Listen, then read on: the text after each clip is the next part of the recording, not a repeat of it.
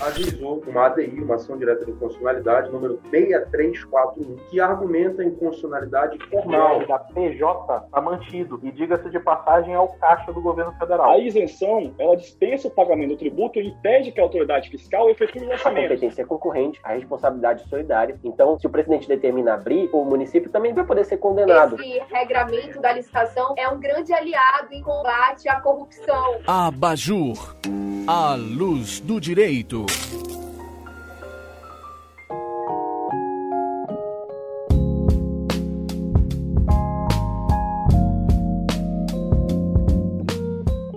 Muito bem, meus amigos. Bom dia, boa tarde, boa noite, boa madrugada. Muito obrigado a você que está nos acompanhando agora com imagem no YouTube e a você que está nos ouvindo em podcast. Nós estamos aí em todos os agregadores. Esse é mais um episódio do Abajur. Eu sou o Marcos Menezes. Eu já quero estar falando sobre um tema interessantíssimo que muita gente não se dá conta da importância nesse momento da pandemia em específico. Tá? Você tem acompanhado aí uma leva de episódios sobre as consequências jurídicas da pandemia. Nós já falamos sobre as consequências jurídicas da pandemia no direito constitucional, no direito administrativo, né, mais da parte de serviços públicos, no direito tributário, no direito digital, no direito médico, na justiça digital, no direito processual civil. E hoje eu quero estar falando com vocês sobre a atuação do Tribunal de Contas no período da pandemia né, e todas as consequências desse papel importantíssimo de controle externo exercido com o auxílio do Tribunal de Contas né, e as suas funções cruciais aí né, porque a gente vai chamar mais tarde de compliance administrativo, inclusive,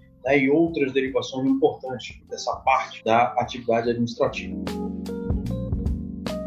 Muito bem, para conseguir tratar desse tema com o carinho que ele merece, eu estou com três colegas queridíssimos, né, especialistas nesse assunto, que vão me ajudar a elucidar esse tema para você que está nos assistindo e nos ouvindo, tá bom? Eu quero começar aqui apresentando a doutora Fernanda Couto, ela que é advogada pelo OAB do Amazonas, com atuação em tribunais de contas e direito público, especialista em direito processual civil pela Universidade Federal do Estado do Amazonas, a UFAM, pós-graduanda em direito eleitoral também pela UFAM, criadora de conteúdo digital sobre advocacia em tribunais de contas e direito público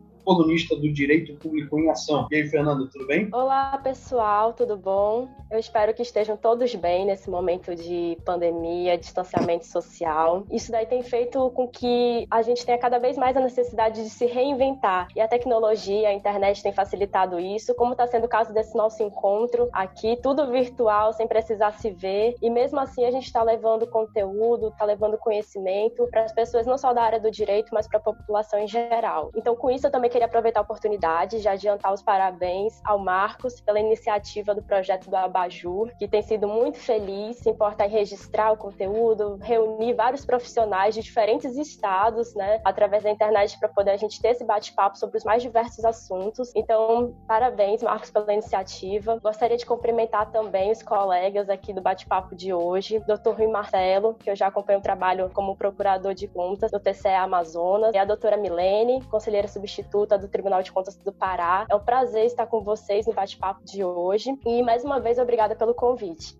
Bom, também está aqui comigo, como a Fernanda bem adiantou, né, a professora Milene Cunha, né, direto do Belém do Pará, ela que é administradora, especialista em Direito Público com ênfase em Gestão Pública, é mestre em Ciência Política pela Universidade Federal do Pará, UFPA, é auditora, é conselheira substituta no TCE do Pará e membro de diversas comissões no próprio TCE do Pará, docente universitária, em curso de pós-graduação, palestrante, coautora de livros da área, né, e mais várias atribuições aí nesse currículo extenso. Professora Milene, tudo bem? Primeiramente, eu gostaria de agradecer o convite, a iniciativa muito importante para trazer pessoas para debater, principalmente sobre esse tema, né, que está tão presente no nosso dia a dia quanto a questão da pandemia, que acaba nos obrigando a uma profunda reflexão, não só nas formas de relacionamento e interação com o próximo, mas também na própria ressignificação do nosso trabalho e dos instrumentos que a gente tem para realizar o nosso trabalho. Então, é uma honra para mim estar falando sobre esse tema aqui com pessoas tão importantes e capacitadas como a doutora Fernanda, como o doutor Rui. Então, mais uma vez, obrigada pelo convite. Estamos aqui à disposição. Muito bem. Também para fechar aqui a nossa bancada, ele que é nosso conterrâneo aqui de Manaus, professor Rui Marcelo, procurador de contas do Ministério Público de Contas do Estado do Amazonas, especialista em Direito Processual Civil pela Universidade Federal do Estado do Amazonas, mestre em Direito Ambiental pela Universidade do Estado do Amazonas, ex-procurador do Estado do Amazonas, docente universitário, professor de Direito Administrativo e Ambiental em universidades, palestrante, e doutor Rui Marcelo. Olá, saudações saudações fraternas a todos vocês que nos assistem, ao Marcos, né, pela iniciativa, nossos cumprimentos ao Abajur, a Fernanda e Milene, nossas eminentes debatedoras aqui, companheiros de bancada. Nos colocamos à disposição para analisar esse cenário complexo e desafiador que temos diante de nós, né, para cuja solução, para cujo encaminhamento é necessário realmente dialogar, né, trocar ideias, assim por meio de iniciativas como esta, que propiciam um efervescer de um pensamento que poderá avançar o nosso olhar, né, o horizonte mais amplo de possibilidades para navegarmos neste período que é realmente de algumas limitações e obstáculos que suscitam a atenção de todos os operadores do direito, enfim, todos os estudiosos de um modo geral, a sociedade deve se interessar. Estamos aqui para somar e servir. Muito bem, meus amigos. Então, para nós começarmos aí o nosso bate-papo do Abajur de hoje, quero estar tá trazendo para nossa audiência né, um esclarecimento mais exato de como que o Tribunal de Contas está sendo afetado nesse período da pandemia, se a gente fizer uma comparação com o cenário pré-pandemia.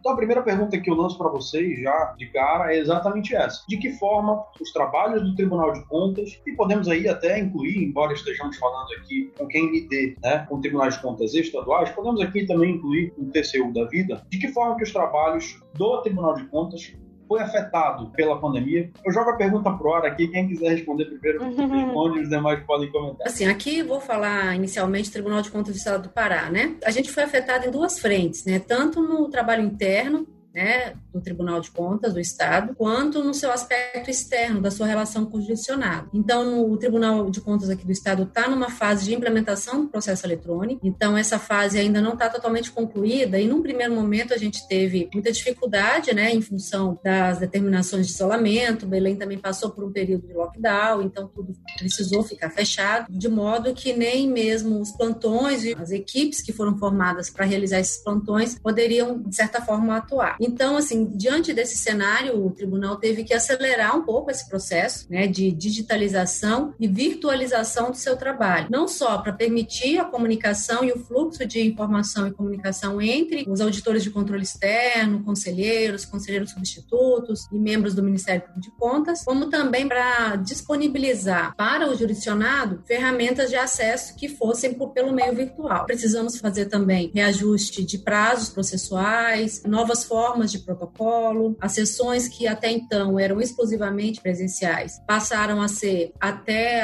uma semana atrás, exclusivamente virtuais. Agora a gente está fazendo uma sessão um pouco mista, já tomando os cuidados para retomada gradativa dos trabalhos, né? Isso sem contar também de todas as medidas necessárias, né, higiênicas, sanitárias que o tribunal precisou adotar para garantir uma prevenção maior do servidor. Bem como também foi necessário que a gente municiasse o nosso setor de inteligência para que ele conseguisse, né, subsidiar as demais unidades técnicas do tribunal para a realização do trabalho de fiscalização, principalmente em relação à compra né, de respiradores, distribuição de recursos voltado para aquisição de alimentos escolares e outras matérias que, nesse período da pandemia, exigiram uma pronta solução e uma atuação mais ágil, até mesmo, ora para coibir alguma medida que, porventura, pudesse causar alguma irregularidade, ou até mesmo para orientar mesmo o gestor de como melhor proceder para evitar uma responsabilização e também para garantir uma maior efetividade nas medidas necessárias para a contenção da pandemia. Aqui no estado do Amazonas não foi muito diferente, evidentemente uma situação repentina que surpreende o nosso modo convencional de trabalho. Entretanto, ah, como o tribunal aqui ele vinha tomando assim um processo de digitalização dos processos há mais tempo, nós podemos dizer que não houve tanto prejuízo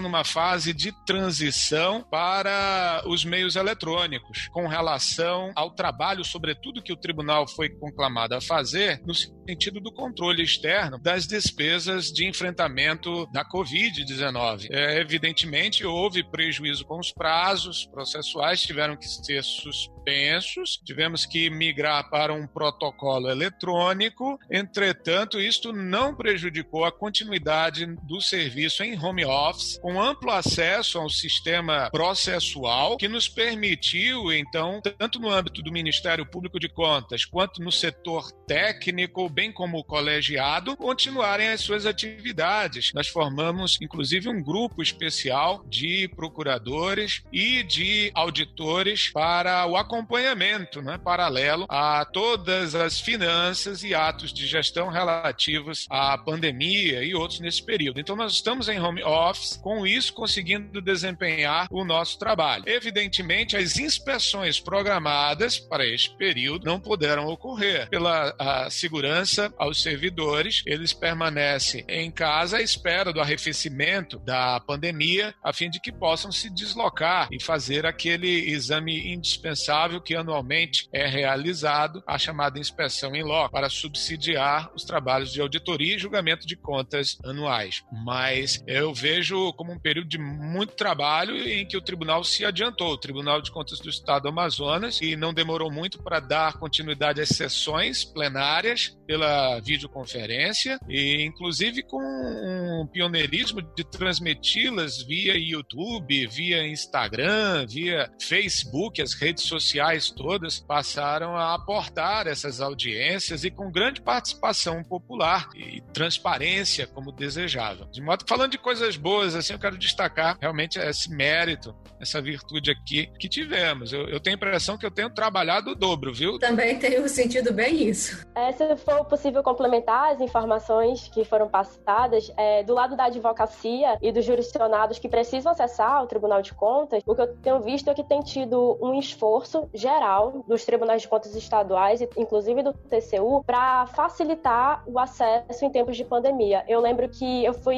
em uma das últimas sessões do Tribunal de Contas do, do Amazonas, ainda em março, das presenciais, e já se estava tomando a precaução do distanciamento, limitando as cadeiras para poder sentar para assistir a sessão. Já estava sendo demarcado. Isso lá em março, quando começou as medidas. E, e quando foi declarada a quarentena, eu vi que os tribunais de contas tentaram possibilitar o máximo possível. Os processos que já eram eletrônicos, esses estão correndo normalmente. Estamos trabalhando intensamente. O Tribunal de Contas, aqui no caso do Amazonas, disponibilizou um e-mail para envio de documentos, para envio de protocolo. Foi disponibilizado ao público um WhatsApp para tirar dúvida. A ouvidoria também está bastante ativa nas redes sociais, inclusive no TCU também, incentivando que as pessoas complementem o trabalho dos tribunais de contas, fazendo a fiscalização por parte social, fiscalizando contratos, as compras que estão tendo no período emergencial. Inclusive, pelo que eu tenho acompanhado no Diário Oficial, tanto do nosso Tribunal de Contas do Amazonas quanto do TCU, aumentou bastante o número de cautelares e representações em compras públicas que estão sendo feitas nesse momento, usando como justificativa a contratação emergencial. Então, o trabalho ele está todo vapor e os processos que ainda são físicos eu vejo que já estão sendo digitalizados e tudo ao que caminha está sendo migrado para o digital, né?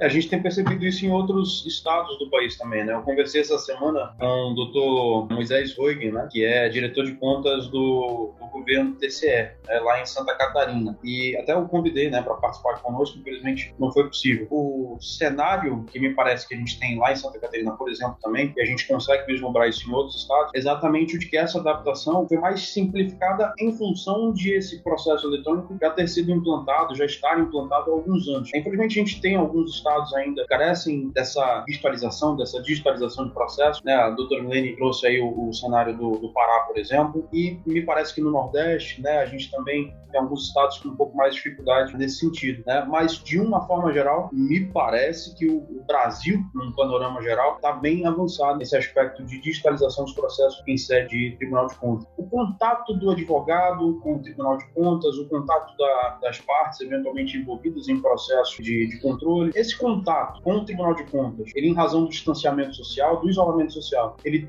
também teve essas adaptações facilitadas pela digitalização do processo? Houve algum tipo de adaptação? Como é que vocês visualizam as diferenças do cenário pré para o cenário durante a pandemia? No caso do Tribunal de Contas do Estado do Pará, no primeiro momento da pandemia, os processos que foram relatados né, na, nas sessões virtuais, eles foram basicamente processos que não requeriam notificação, ou seja, não, ele prescindia de manifestação de procurador, né, de, de algum advogado, de responsáveis ou por assim por aí vai. Duas sessões atrás nós tivemos adaptação nessa sessão virtual para permitir a presença de, do responsável, do seu procurador, para a realização de defesa. Então, isso também foi feito né, pelo meio virtual, e desde a semana passada, quando o Tribunal de Contas retomou gradativamente algumas atuações presenciais, então a gente tem ainda alguns membros operando no nível virtual e outros já participando na sessão, com o distanciamento adequado, e nessa sessão, a presença do advogado que vai fazer a defesa, ou mesmo responsável. Né? Paralelamente a isso, o Tribunal de Contas abriu abriu né, um canal de comunicação com os advogados por meio de WhatsApp, por meio de e-mail e também por meio da própria ouvidoria do Tribunal de Contas. Então, criou-se um formulário eletrônico quando publicada a pauta de julgamentos, no caso, os, os advogados preenchem esse formulário, né,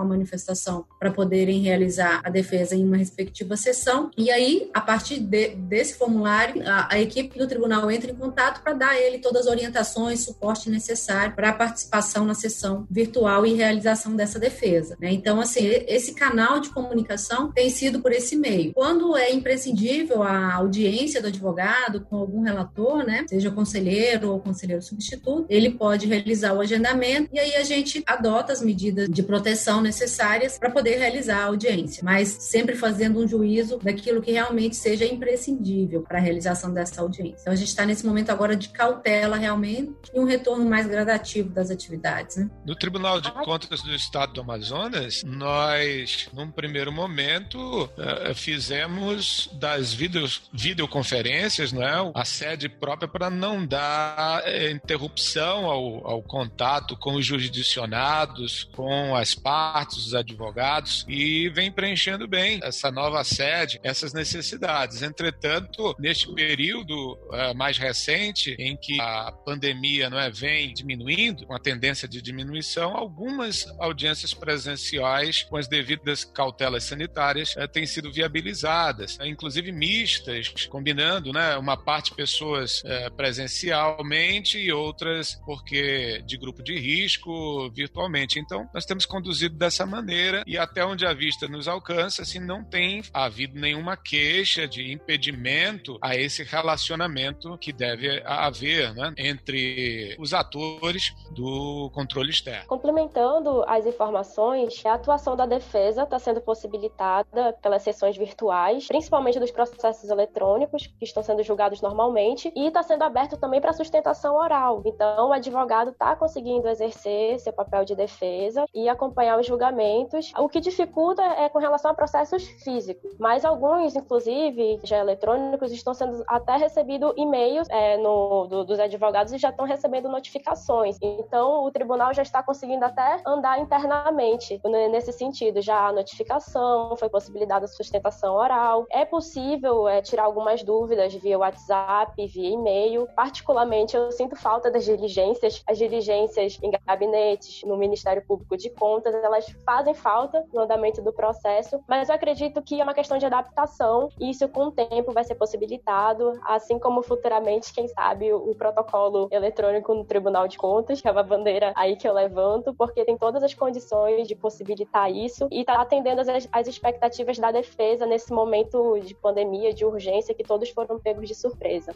É, a gente tem percebido, em vários episódios do Abajur, a gente já chegou a comentar isso, né? Pelo menos uns três episódios a gente já falou sobre isso. Tivemos um episódio sobre os impactos da pandemia no exercício da advocacia, aí outro sobre estratégias para os advogados é, durante em, em, períodos de crise, é, sobre a justiça digital, né, e a sua ascensão aí no período uhum. da pandemia. Em todos esses episódios a gente conseguiu constatar essa mudança no exercício da advocacia, né, na prática da advocacia. A gente tem percebido que alguns advogados mais clássicos, e não necessariamente mais clássicos, mas enfim, até advogados mais novos, a, a Fernanda a comentar nesse sentido, existem advogados que ainda vão querer estar presentes no fórum, ainda vão querer ter esse contato, até porque, em termos de exercício de advocacia, né, de, de, de contato uhum. com, com o judiciário, com o Tribunal de Contas, com o Ministério Público, essa conexão, esse fator psicológico né, da presença do advogado ele é muito importante. Né? Então, a gente percebe que muitos advogados ainda sustentam essa necessidade, né? enquanto que outros, né, de uma escola mais moderna, uhum. vamos dizer assim, mais revolucionária, já uhum. tendem a, até sob a alegação que é justa, é razoável, e que eu particularmente uhum. assino embaixo, que é o da praticidade né, do processo eletrônico,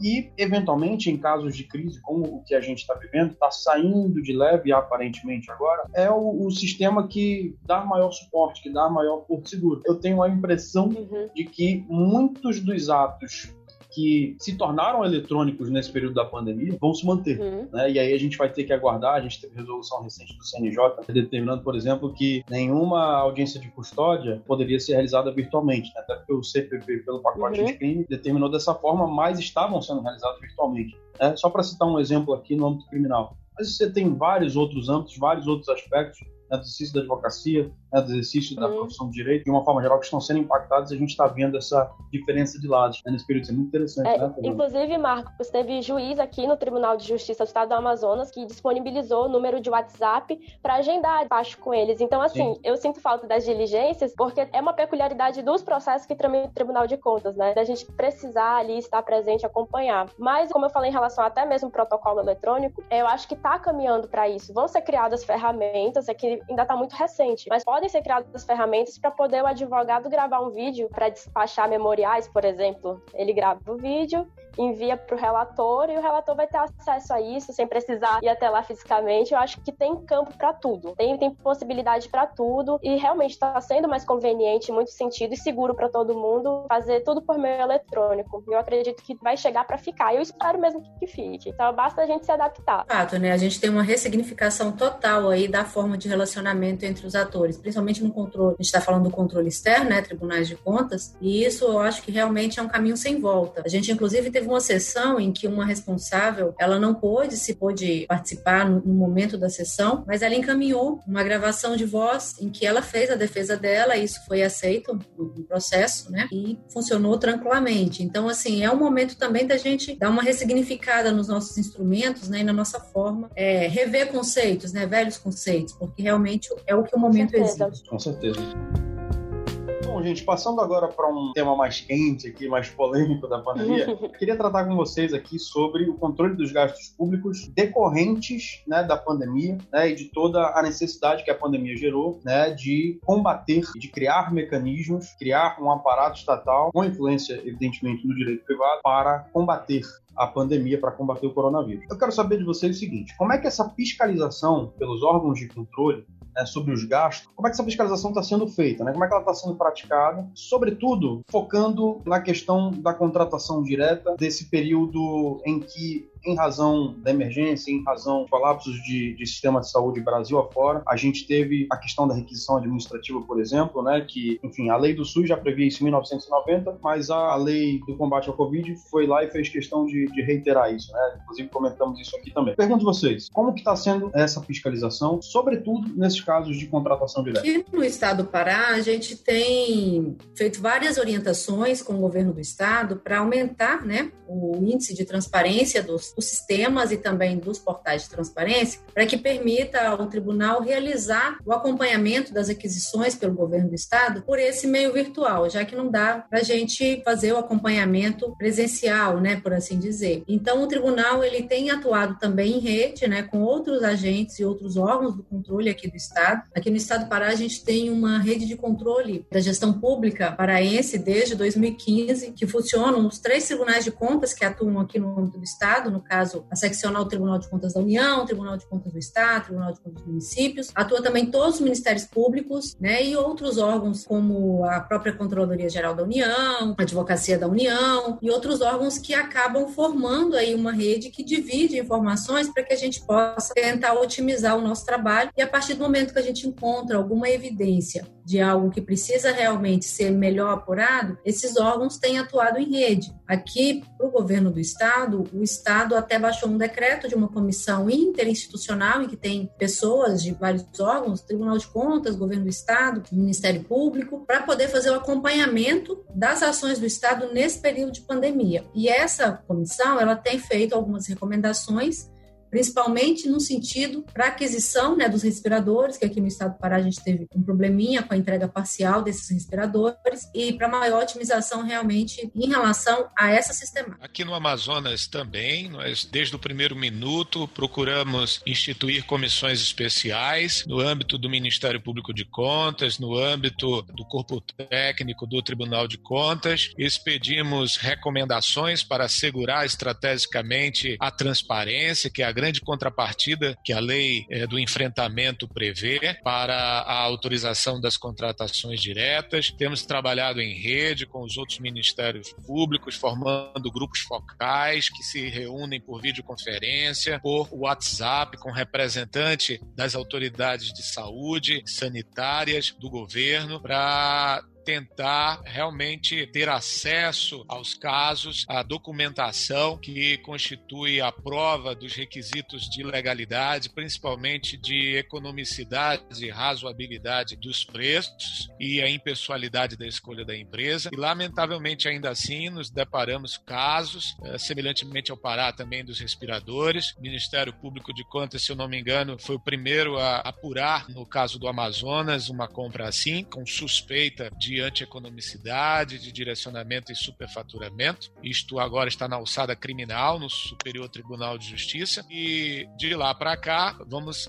atuando assim, unindo esforços com os diversos órgãos de controle, verificando pela transparência disponível os casos né, de suspeitos. E realmente tem aparecido casos não raros assim de suspeita para dar trabalho para a doutora Fernanda né, e aos advogados no tocante à configuração configuração, não, porque nós não achamos que seja assim muito simples a questão dos preços. Né? Num, num cenário de pandemia, evidentemente, a alta de preços é algo compreensível e esperado até certo ponto. Mas precisamos peneirar, e esse todo esforço do controle externo ao lado dos demais órgãos, aqueles casos em que a má gestão, o sobrepreço, o superfaturamento se demonstram como fruto de dolo, né? numa atitude premeditada premeditada, intencional e, lamentavelmente, é, aproveitar um estado calamitoso para a prática de ilícitos, desvios de recursos públicos. Então, esforço nosso para separar o joio do trigo, evidentemente sabendo as dificuldades enfrentadas pelo gestor, mas sem abrir mão do princípio da prestação de contas e da transparência que nos permite né, atuar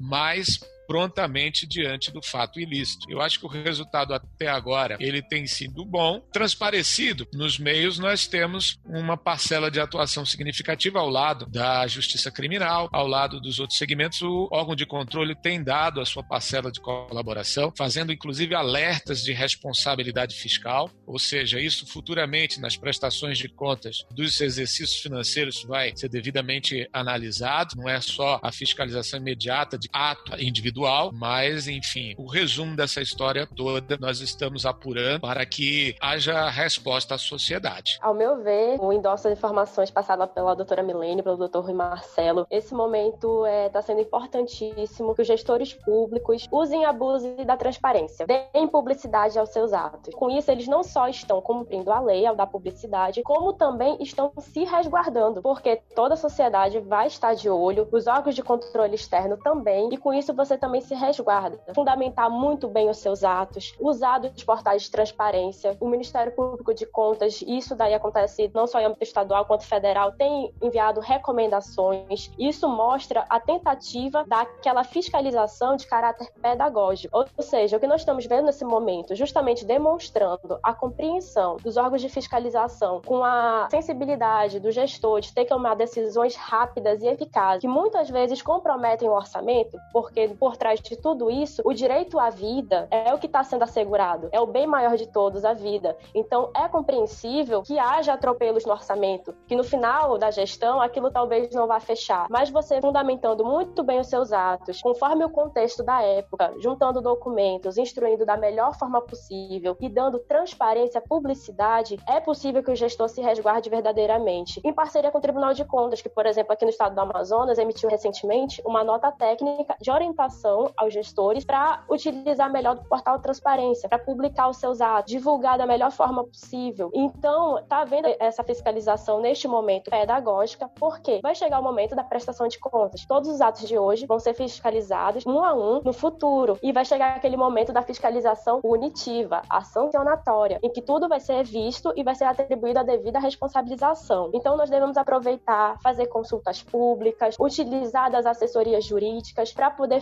fundamentar muito bem o que está sendo feito hoje, no momento da pandemia, porque só dizer que foi feito, contratei, comprei ali emergencialmente em razão da pandemia não vai ser o suficiente. Tem que fundamentar muito bem os atos e dar a devida publicidade. Eu acredito que dessa forma todos conseguem trabalhar melhor, os órgãos de controle e o jurisdicionado do seu lado, e os gestores que estão tendo que tomar decisões de supetão, estão sendo surpreendidos e muitas vezes ficam com receio do que fazer nesse momento. A doutora Fernanda me permita uma colocação sobre a sua fala, inclusive indo além desse caráter pedagógico, infelizmente nós já temos algumas representações né, contra alguns gestores diante dessa caracterização temos de suspeita de algo mais grave, de ilicitude e lesividade, que demonstra aí um, um duplo trabalho para o gestor público, né? porque ele deixou transparecer essa falta de zelo com a publicidade, a falta de zelo com relação à explicação, à motivação de seus atos, e aí tem que ter o trabalho não só de enfrentar a pandemia, mas também de responder né, a esse tipo de questionamento, que evidentemente não gostaríamos de fazer né, se tivéssemos plenamente assegurada a transparência. Em alguns casos é a falta de transparência que vai gerar alguma suspeita, aliada a outras circunstâncias, vão dar trabalho ao gestor. Né? Então, realmente, parabéns pela sua fala, que ela é bem pedagógica no sentido de zelar o gestor pela motivação e transparência dos seus atos. Inclusive, facilita o nosso trabalho até no futuro, né, na eventual defesa, Sim. Havendo todo o histórico. É um trabalho conjunto. Exatamente. É sobre esse trabalho conjunto que eu queria perguntar, doutor, rapidamente aqui. Existe algum tipo de trabalho conjunto com as promotorias do Ministério Público Estadual, promotorias especializadas na defesa do patrimônio público, nesse sentido? Sim, sem dúvida. Não, não é de hoje, mas especialmente neste período pandêmico, nós temos prestigiado investido no trabalho em rede, né, na parceria com os demais setores do Ministério Público Brasileiro e outros órgãos de controle, como a Controladoria Geral da União, também a própria Polícia Federal, enfim, é uma extensa gama de parceiros aí, inclusive no campo do controle social, que podem somar neste momento, né, em que toda informação, todo subsídio é precioso. De modo que respondo positivamente. Nós temos trabalhos aí com o Ministério Público Federal, Ministério Público do Estado, que cada um tem um ponto mais forte, compartilhar, e com a soma dos esforços nós temos conseguido melhores resultados. Então, existe a interseção de competência que legitima formalmente esse trabalho e ele tem sido feito com êxito. O que o doutor Rui está falando é tão importante nessa atuação colaborativa, a gente vê exemplos positivos disso no Brasil todo, né? Rio de Janeiro Sim. teve uma atuação até para identificação do superfaturamento dos respiradores lá, teve também uma situação, também uma atuação conjunta com a Polícia Federal no Ceará, né? E tem, agora, mais recentemente, a Controladoria Geral da União tem buscado também uma atuação colaborativa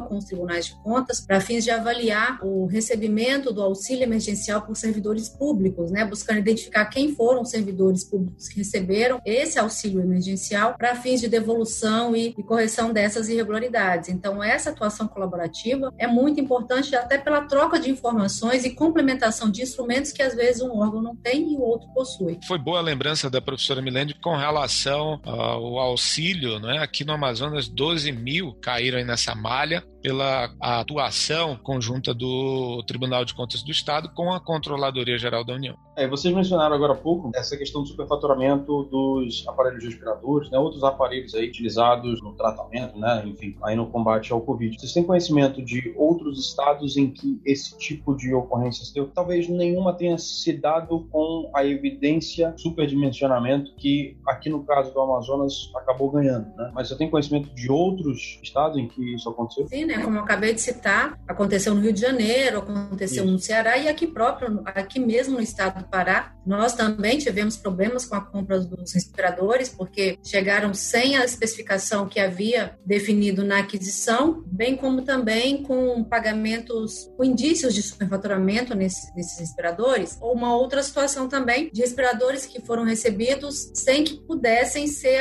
aplicados aqui no estado do Pará, com problemas em relação à questão da voltagem, adaptação, ou seja, a rede do estado não teria como colocar esses respiradores para funcionar, pois eles vieram do exterior, né? Então, a gente também teve algumas situações aqui relacionadas a isso. Pernambuco também houve um caso bastante. Que é, acabou tendo uma repercussão maior, né? Isso, exatamente. Então, é, isso se deve também a uma falta de percepção aí do tipo de respirador, né, do aparelho. Né? Nós, apurando essa ocorrência, num primeiro momento, né, nós não tivemos a perfeita consciência quando nos debruçamos tecnicamente sobre o produto, né, podemos uh, identificar a necessidade necessidade aí de uma especificação técnica rigorosa no projeto básico, em termos de referência, a fim de que não se comprasse gato por lebre, né? Porque existe tanto o aparelho de uso doméstico, né? Quanto aquele... Para uso de UTI, né? Para UTI, exatamente. Isso fugiu aí um pouco da vista. Segundo os gestores que se consideram vítimas de algum tipo de troca de, de, aparelho no fornecimento. Mas, logo atentos para essas questões técnicas, nós vimos né, isso propagar em outros casos brasileiros e, felizmente, não se multiplicou né, e houve uma pronta reação aos casos. É, a gente teve uma situação em São Paulo também, o Tribunal de Contas Municipal de São Paulo, eu lembro disso. Não tem nem muito tempo, acho que tem, não sei se um mês, é, menos até. O Tribunal de Contas Municipal de São Paulo, né, que é uma das poucas é, é cidades que tem Tribunal de Conta próprio, né. Enfim, o tribunal constatou que no período da pandemia, né, nos meses desde março para cá, nesse período da pandemia, o município, a prefeitura, gastou mais com subsídio a empresas de ônibus, empresas de transporte coletivo, né, urbano, do que no período pré-pandemia, né. Houve uma justificativa depois da Prefeitura do Estado de São Paulo, me parece que as contas não estão batendo tão bem quanto a justificativa. Não vou entrar aqui no, nas questões políticas, mas, enfim, é outro exemplo que é importante a gente mencionar também. A, a doutora Milene mencionou controle social. Qual a importância do controle social sobre esse tipo de ocorrido, como esse que a gente acabou de elencar aqui, nesse período da pandemia? Era o controle social fundamental, né? Não só nesse período de pandemia, mas em qualquer situação. Aqui no estado do Pará, a gente teve uma situação bem emblemática em relação à efetividade do controle social, que se deu justamente na questão dos vales é, alimentação, que o estado distribuiu como forma de substituir, já que foi suspensa as aulas aqui no, estado, a questão da alimentação escolar. Aqui no estado do Pará, e acredito também que o estado do Amazonas tenha uma particularidade muito similar nossa, nós temos aqui muitas famílias que são famílias ribeirinhas, né, e que a dificuldade de acesso à escola acaba sendo bem dificultosa e até pela vulnerabilidade que muitas dessas famílias vivem, às vezes a alimentação da escola acaba sendo a principal refeição do dia. Então, a política da merenda escolar aqui no estado, ela tem uma relevância muito grande, né, não só para a política educacional, mas para a própria política assistencial também, né? Uma acaba tendo uma influência na outra. Então, quando houve a suspensão das das aulas, né, e a definição da quarentena, o Estado do Pará, até seguindo a orientação do FDE, é, acabou fazendo a aquisição de vales né, e distribuindo esses vales para as famílias. Porém, aconteceu de que algumas famílias não estavam recebendo, né, os valores estavam bloqueados no cartão, porque a empresa que havia sido contratada para fazer a gestão desses recursos não estava repassando o valor para as famílias, então elas tentavam ir até o supermercado, fazer a aquisição né, do valor correspondente e não conseguiam. E aí, nesse sentido, o controle social foi fundamental, por quê? Porque houve uma mobilização dos pais da sociedade como um todo para exigir uma pronta solução. Então,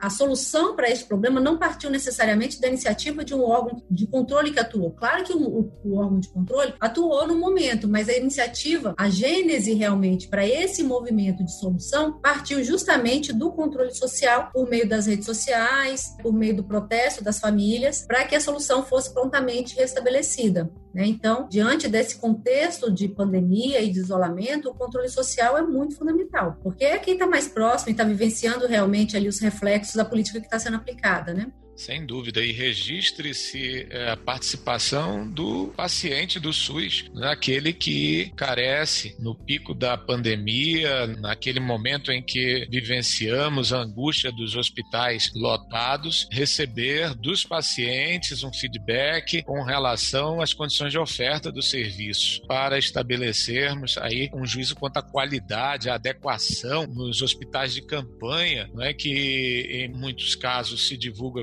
como bem equipados pela campanha publicitária, mas mediante uma inspeção ou mediante o controle social dos próprios usuários, né, nós ficamos é, cientes de certas falhas. Né? Aqui, por exemplo, se chegou a inaugurar um hospital de campanha com UTI, filmando-se para a campanha televisiva um respirador portátil. Então veja é, que a coisa não ficou bem explicada ali e a gente, com o retorno da parte do usuário, nós vimos que era possível fazer as mudanças mais rapidamente podendo agir dessa maneira é fundamental não é que possamos dar continuidade a essa pegada, a esse hábito que deve ser cada vez mais cultivado da participação do controle social. Implementando as informações, eu acredito que essa roda não pode parar de girar. As pessoas têm que ser mais participativas, têm que ser levado ao conhecimento delas, as ferramentas disponíveis, canais de denúncia,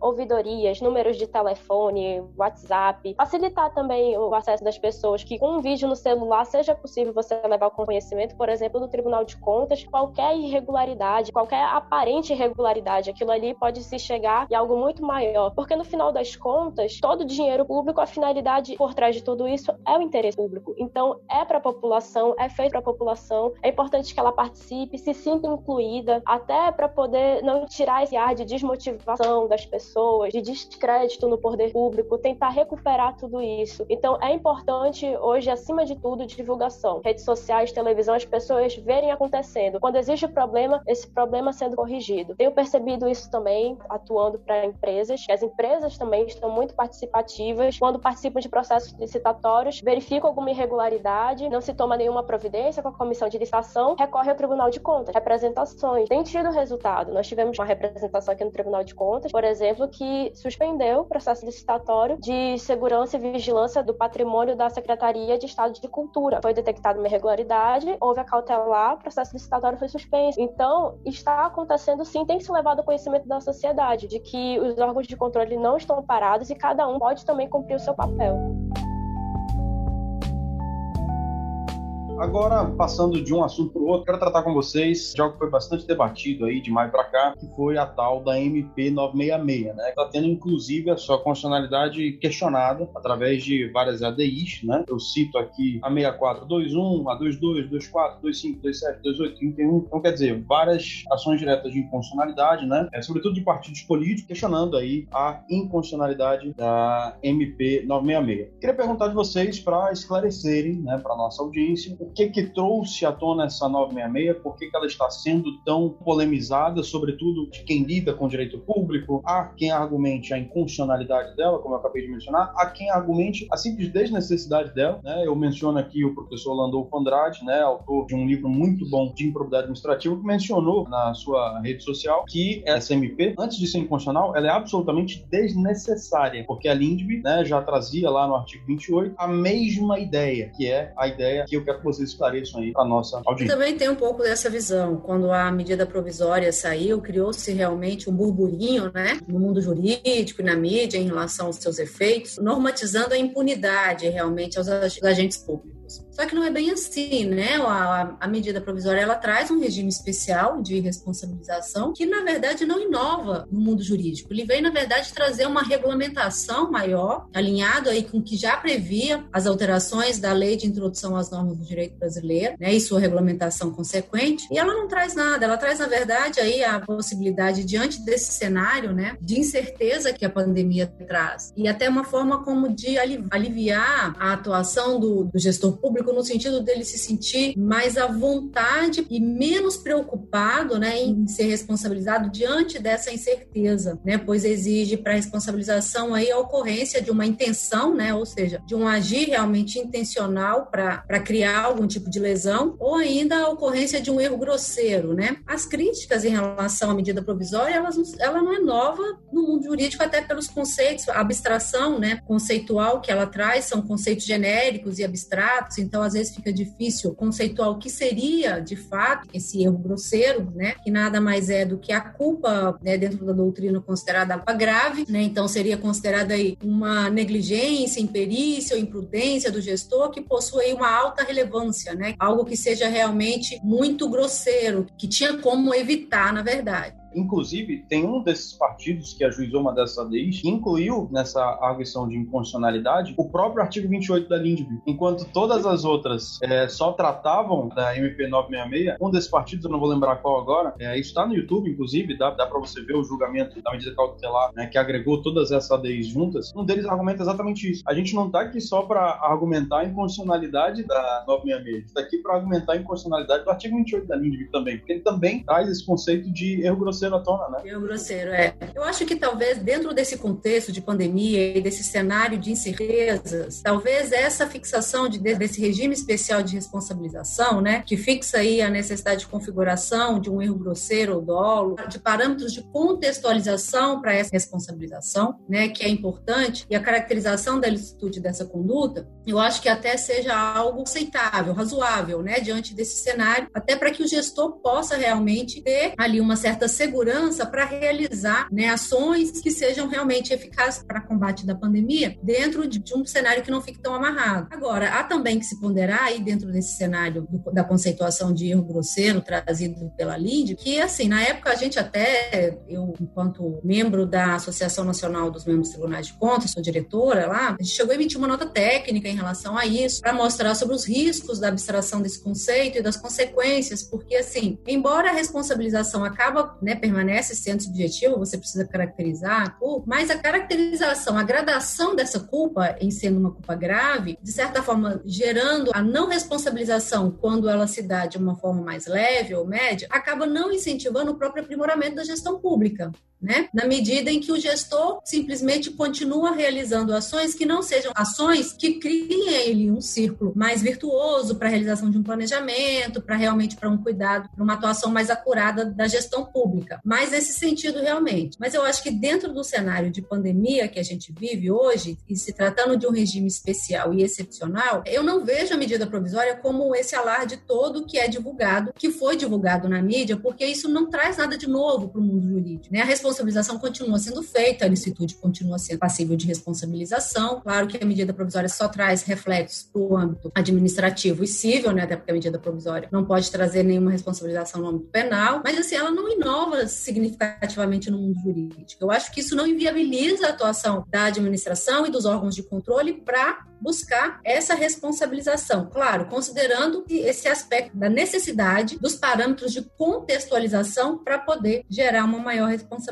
dentro da medida, a partir da, da aplicação da medida provisória, né? Muito bom. Eu concordo com a professora Milênia no sentido de que a celeuma é do campo interpretativo da lei. Nós temos dificuldade de lidar com os conceitos jurídicos indeterminados, a abstração de certos elementos aí que vão caracterizar a responsabilidade subjetiva e analisando o ato no seu contexto, há um, um panorama de excessiva desconfiança em relação ao que se pretendeu com essa medida provisória, eh, embora ela tenha trabalhado com conceitos aí que são clássicos, digamos assim. Agora, mesmo no campo dos conceitos clássicos, é, isso nos remete a uma dificuldade que me acompanha assim durante toda a minha vivência profissional, sobre o qual eu acho que temos de promover uma revisão dos métodos processuais, que é a questão da aferição dos elementos subjetivos da culpa grave do dolo. Penso, professor professora Milene, que no, no controle externo nós não temos ferramentas de instrução que nos permitam aferir exatamente por elementos empíricos, né, por dados de fato, de uma maneira mais tranquila, quando estamos diante da intenção, da premeditação, quando estamos diante aí de um erro é, manifesto, né, uma negligência, uma imperícia assim flagrantes. Então nós precisamos nos preparar melhor para isso. Eu penso que o Supremo Tribunal Federal dá uma contribuição quando pelo menos norteia a interpretação da norma para afastar o perigo maior, né, que é a possibilidade de, em nome de uma incerteza científica própria do, do período de pandemia, se dar uma mensagem de permissibilidade, de isenção de responsabilidade aos gestores. Eu lembro que na época da edição da medida provisória já tínhamos a grande polêmica da cloroquina. Diante disso, uma investida, uma tentativa de padronizar a utilização desse medicamento, mesmo diante da incerteza com relação à sua eficácia, que me parece que persiste até hoje. E então,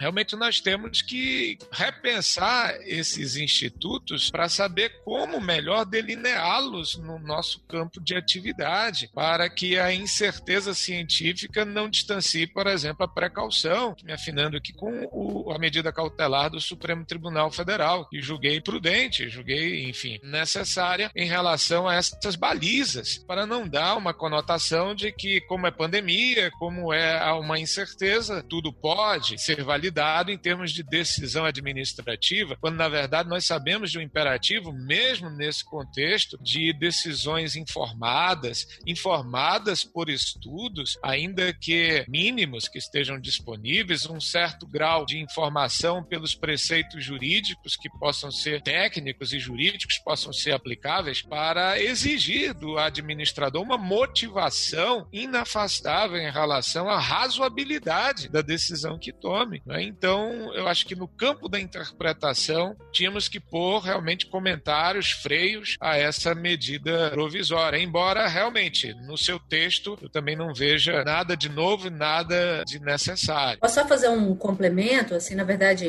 só reforçando, assim, concordando com tudo que o doutor Rui falou, eu acho que a questão do, da repercussão da medida provisória, ela está mais no campo do momento, né, da oportunidade política, né, porque como ele disse aí, num cenário de desconfiança, então talvez politicamente não fosse o melhor momento para se editar a medida provisória, né? pois acabou acirrando ainda mais e gerando uma desconfiança maior quanto à finalidade dela. E nós, enquanto né, fomos operar e aplicar realmente a responsabilização, precisamos aí ter um equilíbrio, né, entre essas forças, justamente para um, não seguir as polaridades, né, ou seja, nem permitir o total impunidade em face da possível incerteza que a pandemia acarreta, mas nem também gerando aí um excesso de punitivismo, né, em função dessa pandemia. Então, o que ela traz de relevante seria realmente a necessidade de exigir dos agentes de controle que vão fiscalizar esse gestor, de analisar aí a contextualização e aí, como bem colocado pelo a necessidade de ter uma motivação que demonstre realmente o contexto da gravidade, da complexidade que o gestor tem em mãos no momento daquela decisão, para que aqueles que vão realizar o controle possam exercer um juízo de razoabilidade e proporcionalidade em relação àquilo que foi aplicado, né? Até porque, caso não haja motivação, e considerando que um processo, às vezes, de controle, ele não será julgado nos próximos meses, às vezes vai ser julgado daqui um, dois, três anos, quer dizer, pós-período de pandemia, de um outro contexto, dentro de uma outra realidade, então é importante que isso esteja lá fundamentado para que esse juízo de razoabilidade seja feito mais próximo realmente da realidade que o gestor tinha em mãos no momento da decisão. Né? Então, eu acho que é justamente isso, buscar esse equilíbrio de interpretação para chegar o mais próximo da justiça possível, né? tanto do ponto de vista da sociedade, que é destinatária dessas decisões, quanto do próprio ponto de vista do gestor, que assume a responsabilidade ao tomar a decisão. Né? Quero só incluir na discussão o chamado doutrinariamente direito administrativo do medo. Assim que o doutor Rui uhum. conclui, já quero que a, que a Fernanda emende a resposta dela, respondendo a seguinte pergunta: seria a MP 966 uma manifestação desse chamado doutrinariamente direito, direito administrativo? É, sem querer me antecipar, a doutora Fernanda é uma das possíveis explicações de uma reação ao administrativo do medo, mas eu ia dizer exatamente para é, espancar esse tipo de conotação a importância das recomendações dos alunos alertas de responsabilidade que o sistema de controle externo tem expedido e pode expedir ainda mais, para dar uma transparência, uma visibilidade, uma segurança jurídica mais alicerçada em relação ao que se espera como comportamento técnico plausível do gestor público, não é? Porque pode haver um campo muito grande, não é, para é, você ter dúvidas sobre o melhor comportamento em virtude de uma situação repentina, extraordinária, inesperada. Mas sem dúvida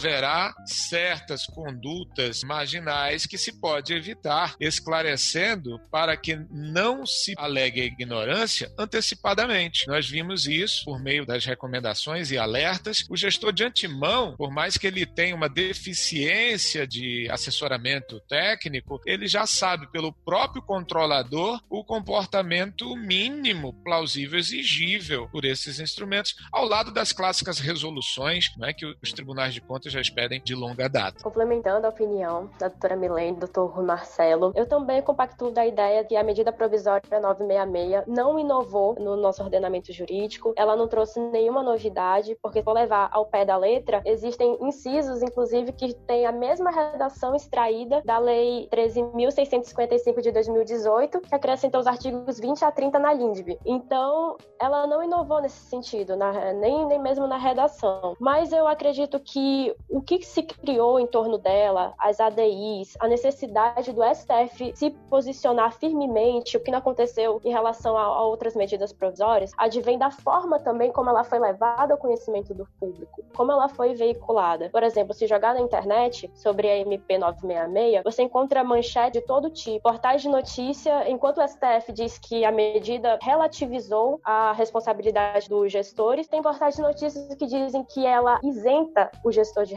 de responsabilidade, outros dizem que ela protege o gestor em face da responsabilidade, o que não é verdade. Nós temos outras leis, exemplo da própria lei de improbidade. Então o alarde que foi feito em cima dela também tem um pouco de culpa da forma como foi veiculada na mídia. Então por isso houve essa necessidade do STF se pronunciar a respeito. Foi muito feliz na colocação, porque a definição de erro grosseiro, ela ainda continua um pouco indefinida, mas se resumiu basicamente pela manifestação do ministro Barroso a inobservância de normas e critérios científicos, que resume tudo isso que a gente conversou: motivação dos atos, uma fundamentação jurídica adequada, demonstrar mediante documentos, dar publicidade aos atos, transparência aos órgãos de controle, comunicar tudo à sociedade, se possível em tempo real. Se resume tudo isso e fazer todos os autos faltados conforme as orientações que estão sendo passadas. Por exemplo, a orientação até hoje é usar máscara. Os médicos dizem que isso é eficaz, ou seja, temos alguma comprovação científica a respeito disso, de que previne, você protege o outro usando máscara. Então vale a pena colocar aí em, em norma. E às vezes o que eu percebo também é que, em virtude da nossa polarização política, a fragilidade que nós estamos passando, de desconfiança no poder público, às vezes é preciso dizer mais do mesmo, falar um pouco óbvio, às vezes só trocando as palavras, que ao meu ver o que a medida provisória 966 também diz. Eu ouvi de colegas que eles falaram: ah, a responsabilização pela opinião técnica. Isso não recai uma responsabilidade maior em cima do parecerista? Eu vi isso. Na minha humilde opinião, a responsabilidade pela opinião técnica, ela sempre existiu, sempre foi muito séria. Pareceres têm que ser muito bem fundamentados, dar todos os cenários possíveis para o gestor público, porque nem sempre ele vai ter a formação jurídica para poder avaliar se aquela saída é legal ou não. Porque os gestores estão presos ao princípio da legalidade e ele não foi afastado nunca, em hipótese nenhuma, nenhuma medida provisória deixou a legalidade de lado. Então, essa responsabilidade ela sempre existiu e o que está se fazendo, eu acredito, através dessas disposições transitórias, é tentar dar algum terreno firme para o gestor se sentir seguro para poder agir no momento que ele precisa agir. E tudo isso com boa fé, baseado em documentos, em dados estatísticos, científicos, contexto fático. Cada localidade está enfrentando a pandemia de um jeito diferente, tem alguns que foram mais atingidos do que outros. Tudo isso precisa ser documentado na época que está acontecendo, porque todos esses atos vão ser fiscalizados depois. Alguns já estão sendo em tempo real, por causa da importância dos valores que estão sendo lidados. Então, dessa forma, a gente tem como minar o direito administrativo do medo, e o chamado também apagão das canetas, que é o gestor ele se sentir tão receoso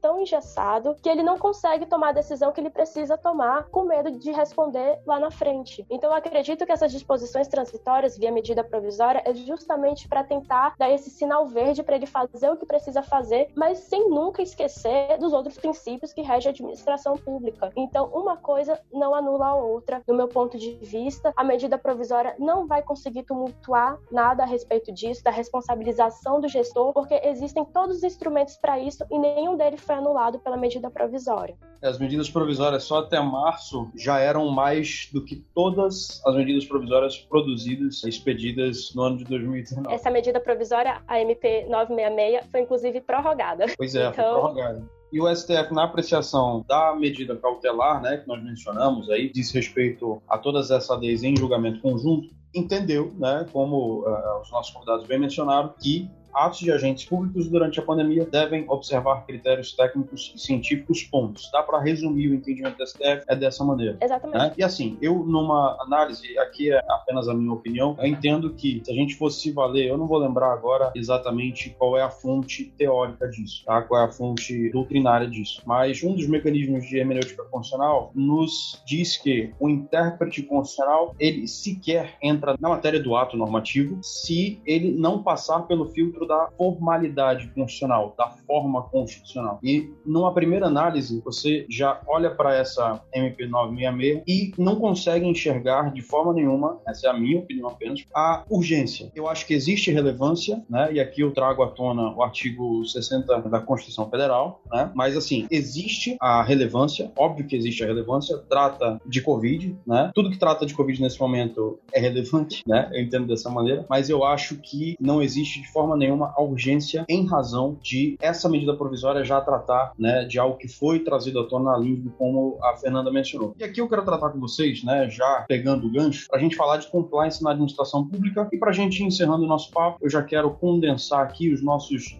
últimos tópicos em um só. Né?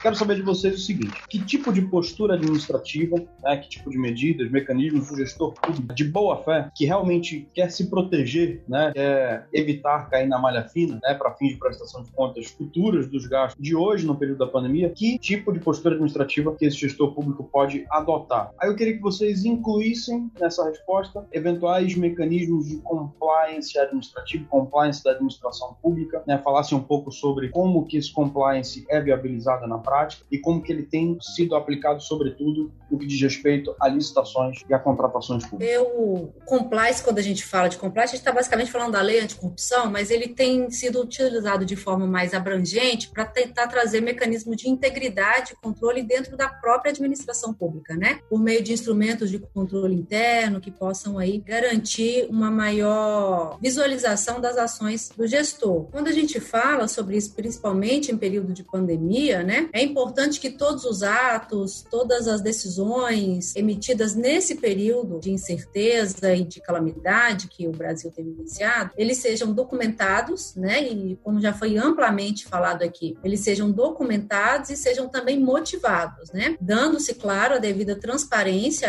a essas informações, a esse processo decisório, para que os agentes de controle possam, de fato, atuar de uma forma mais efetiva, fazendo aí o juízo de razoabilidade, proporcionalidade da decisão do gestor. Então, assim, eu vejo como a questão do compliance até como uma forma do, do gestor público se certificar e se assegurar realmente de estar seguindo um bom caminho, por isso precisa se pautar né, em pareceres técnicos, jurídicos, que realmente é, contextualizem ali o momento né, da tomada de decisão né, e o porquê, para que justifique o porquê ele resolveu seguir aquele caminho em detrimento do outro. Lembrando sempre que o conceito de legalidade que a gente exige do, do gestor público não significa necessariamente a legalidade estrita, né, de fazer exclusivamente aquilo que a lei permite, mas é estar de acordo e conforme, né, e aí trazendo um pouco do, dessa conceituação de compliance, que é estar conforme, né, é um agir conforme a todo o ordenamento jurídico, né, aí esse ordenamento jurídico envolve também aí o alinhamento aos princípios da administração pública, então todos aqueles que a gente já conhece tão bem, né,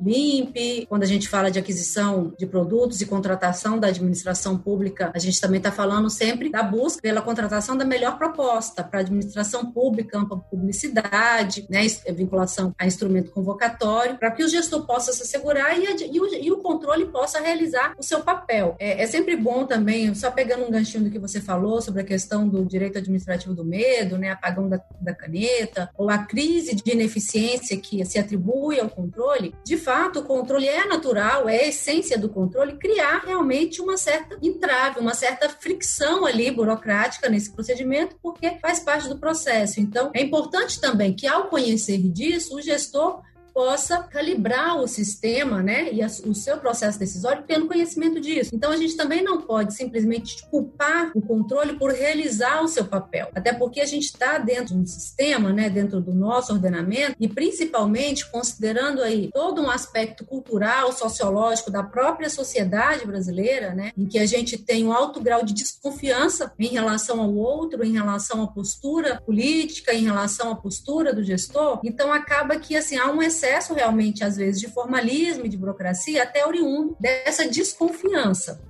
né? Então a gente determina e cria instrumentos tendo como base de que aquilo de fato vai acontecer. Isso faz parte do processo de formação cultural da própria sociedade brasileira, né? Que precisa aí passar ainda por um processo de evolução para que a gente consiga diminuir esse formalismo. Mas já se, se, ciente disso, conhecendo tudo isso, é importante realmente que tudo nesse período agora de pandemia, né, seja documentado, né, e motivado para que quando do momento da prestação de contas se atende atente realmente a, a tudo que é necessário para que realmente haja aí um juízo de valor, né, um juízo valorativo da ação do gestor, mais próxima realmente à justiça e à realidade do que se era exigido dele nesse momento. Concordo quase que integralmente com relação ao que foi falado. Gostaria só de complementar para dizer que compliance conceituado ainda parece-me uma experiência relativamente nova no nosso estado, de modo a alcançar suas finalidades assim no, médio prazo, no longo prazo, em que teremos a internalização de uma nova cultura. Então, interessante a fala da professora Milene para pontuar aquilo que de mais clássico o direito administrativo já oferece como uma ferramenta que todo gestor deve utilizar para uh, fazer valer o seu dever de controle interno, de autocontenção, de autotutela administrativa, que é a motivação e com ela o devido processo legal. Em que consiste o devido processo legal? Fundamentalmente, na forma da lei, é você tomar decisões bem instruídas, bem informadas, né, para que a sua motivação seja sólida, né, tenha raízes. E é o que a gente percebe não é de mais falho. Decisões improvisadas que, mesmo tendo motivações, elas não abordam o sistema sistema em que se situa e no qual deve operar o gestor público, um sistema que tem prioridades, um sistema que tem valores é, éticos, os princípios jurídicos fundantes, de modo que ele pode motivar, mas não alcançar esses princípios se ele não se dignar é, é, informar-se é, antes de tomar a decisão. É imprescindível que os quadros administrativos sejam profissionalizados, bem estruturados para oferecer gestor gestor na tomada de decisão elementos técnicos para enfrentar aquilo que constitui a marca da sociedade em que vivemos, que é o risco. Nós não trabalhamos mais apenas com a lesividade, não é? como fato consumado, nós não tratamos apenas o legalismo como um mero confronto do texto legal, mas, sobretudo, não é com a capacidade que tem de gerar consequências deletérias negativas, e isso que a Lindby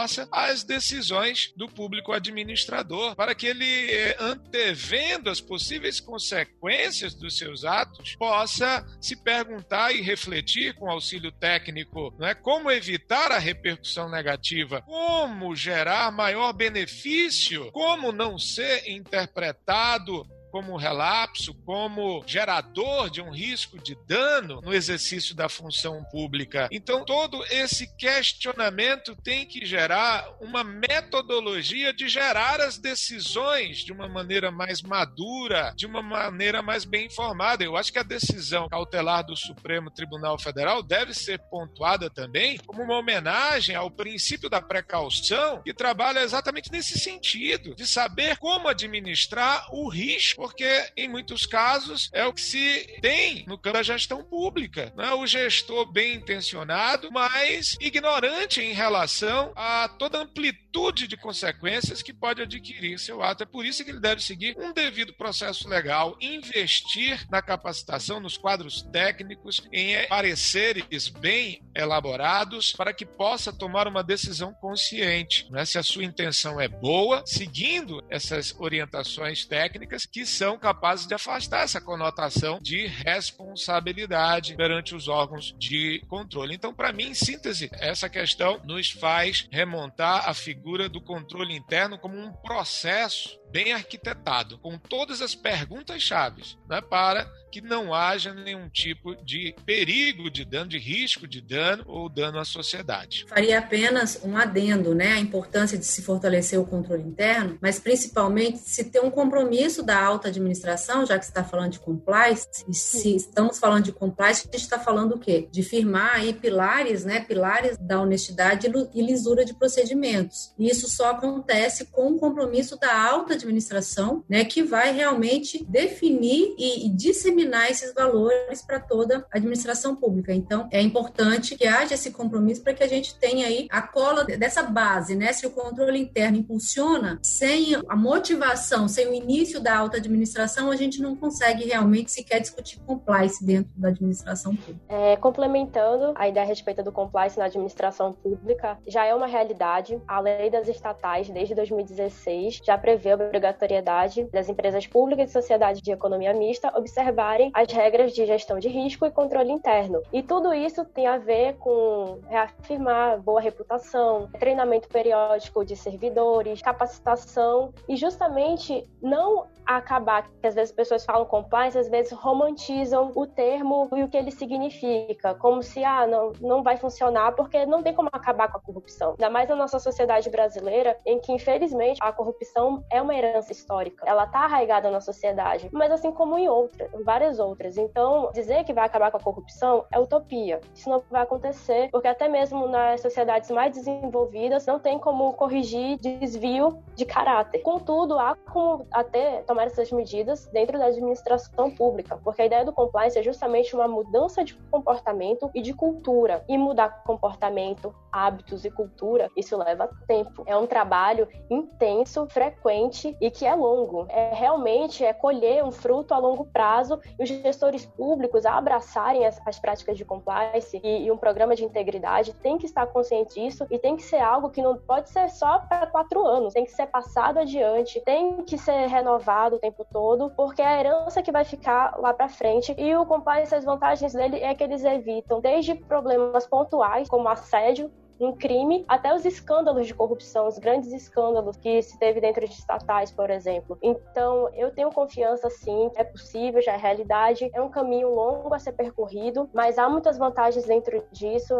da implementação do compliance, e como a doutora Milene falou, um dos pilares é o comprometimento da alta direção, assim como treinamento periódico, a figura da pessoa que vai fiscalizar se os colegas estão colocando aquelas práticas em atividade todos os dias, e a a capacidade da comissão, eventualmente, que for fiscalizar as práticas de compliance, ela ser isenta e ela poder atuar com autonomia para poder fiscalizar se tudo está correndo em andamento. Então, é um caminho longo. Temos uma legislação estadual aqui no Amazonas a respeito disso. Tem que ser implementado, tem que ser levado com mais firmeza, mas eu acredito que os frutos futuros disso daí serão muito bons para a administração pública e para a sociedade que é destinatária de tudo isso. Eu acho que é trabalho trabalhar hoje, né, para a gente construir o presente dos nossos netos. Exatamente. Realmente é, é, pensar no hoje, mas construindo o presente, né, dos nossos netos. Ou seja, a gente não pode pensar para essa geração, a gente tem que pensar a longo prazo. Aí. Com certeza. Muito bem, senhores. Doutora Fernanda Couto, doutora Milene Cunha, doutor Rui Marcelo, muito, muito, muito obrigado pela participação, pela contribuição de vocês. Eu quero, antes da gente se despedir da nossa audiência, pedir rápidas considerações finais de vocês e queria pedir para que vocês incluíssem um breve comentário sobre as perspectivas né, da atuação do Tribunal de Contas nesse período pós-surto da pandemia em diante. Né? Qual a perspectiva que o brasileiro deve ter em relação ao controle externo e ao controle interno, incluindo aí né, o que a gente acabou de mencionar no que diz respeito à compliance e outros mecanismos, os gastos aqui no nosso Brasilzão? Olha, eu vou começar então falando. Eu acho que assim ainda é cedo para a gente dizer quais são as consequências e como vai ficar o cenário, porque aí a gente ainda está bem no meio dessa situação, então a gente ainda não consegue dimensionar assim realmente como vai ser. Mas dentro de uma expectativa ou dentro de uma perspectiva, né, eu acredito que nós teremos aí um aprendizado da atuação mais colaborativa dos tribunais de contas com outros órgãos. Então é o que eu tenho visto ultimamente, né? Com esse período de pandemia, a gente conseguiu desenvolver algumas habilidades nesse sentido, de uma maior interlocução dos tribunais de contas com outros agentes, com outros atores da sociedade, né? permitindo aí que o controle tenha uma maior intersetorialidade na aplicação desse recurso, permitindo uma análise mais abrangente e macro de tudo isso. E principalmente fazendo uso da tecnologia, né? Para que a gente realmente consiga encurtar, às vezes, o caminho para a análise do recurso público, né? Porque por meio da tecnologia, de ferramentas tecnológicas, a gente consegue alcançar, ter uma, uma abrangência maior da nossa atuação. Eu acho que a pandemia acelerou todo esse processo, que eu vejo que a maior parte dos tribunais de contas já estava, né, nesse perseguindo esse caminho, já estava na trilha desse caminho, e a pandemia veio e acelerou todo esse processo diante da necessidade de realmente ter uma solução mais rápida e continuar a realização do trabalho. Então eu vejo que passado esse surto, a gente vai ter aí um salto qualitativo na atuação do controle externo na medida em que a gente vai ter novas ferramentas, né, alcançar uma maior efetividade do nosso trabalho, bem como também o desenvolvimento de novas habilidades institucional, quando eu falo de habilidades, né, habilidades institucionais nesse sentido de atuação mais em rede, mais colaborativa e de dar uma resposta mais pronta e ágil para a sociedade. Essa é uma expectativa, né? Já que a gente está falando aqui em termos de expectativa, uma vez que ainda vivenciamos esse momento de incerteza e turbulência que a gente tem encontrado. É, falar também nesse sentido da expectativa, considerando que se avizinha, não é a segunda onda chamada a onda econômica em consequência da pandemia, não é já com prognósticos pessimistas de queda de arrecadação, nós esperamos que o controle externo possa entrar na trilha da discussão da prioridade alocativa de recursos orçamentários. É que diante dessa crise financeira do Estado, nós possamos cada vez mais trabalhar no sentido de destacar aqueles gastos que são prioritários em razão de mandamento constitucional, previsão no PPA e na LDO. E com isso, né, separar o que, que é despesa legítima, despesa ilegítima, porque essa conta não vai fechar facilmente, né? vai faltar dinheiro. Nós temos aí, então, um grande desafio pela frente de orientar né, os gastos e a sua qualidade para a gestão pública brasileira. Período de decisões econômicas, de reforma fiscal e tributária, que vai exigir muito de nós, inclusive na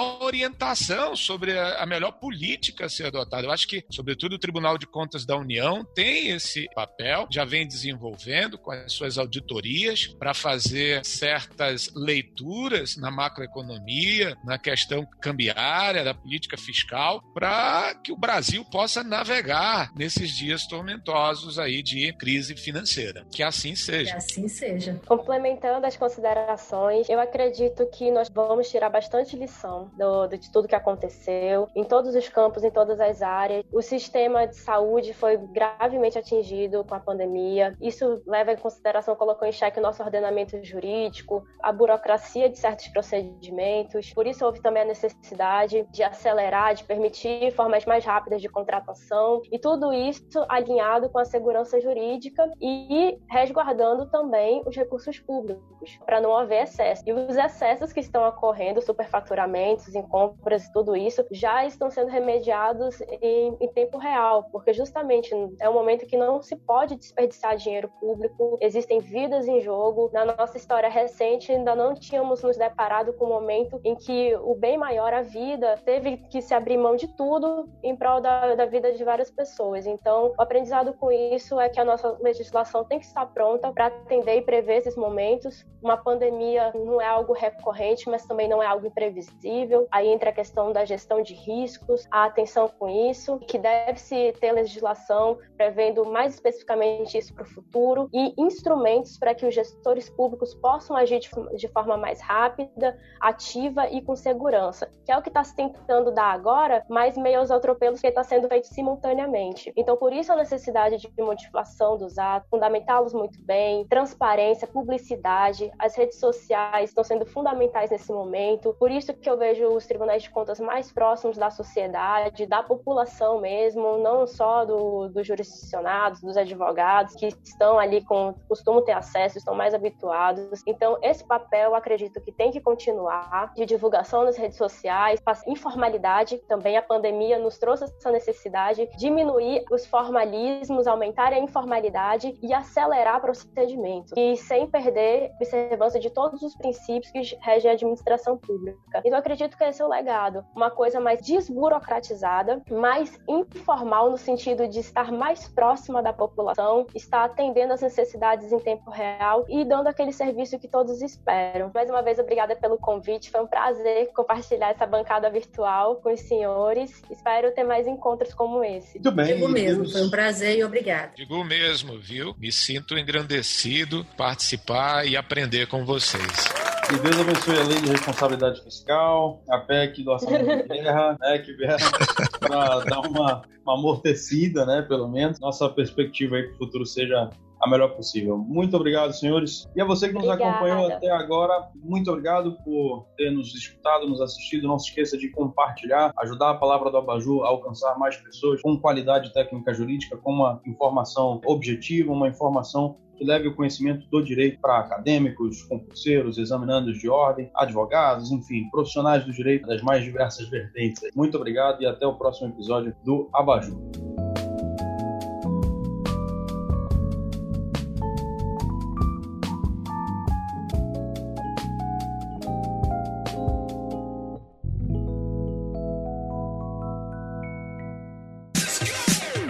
Este episódio de Abajur, A Luz do Direito, teve pauta e direção de Marcos Menezes e edição Rever Podcasts.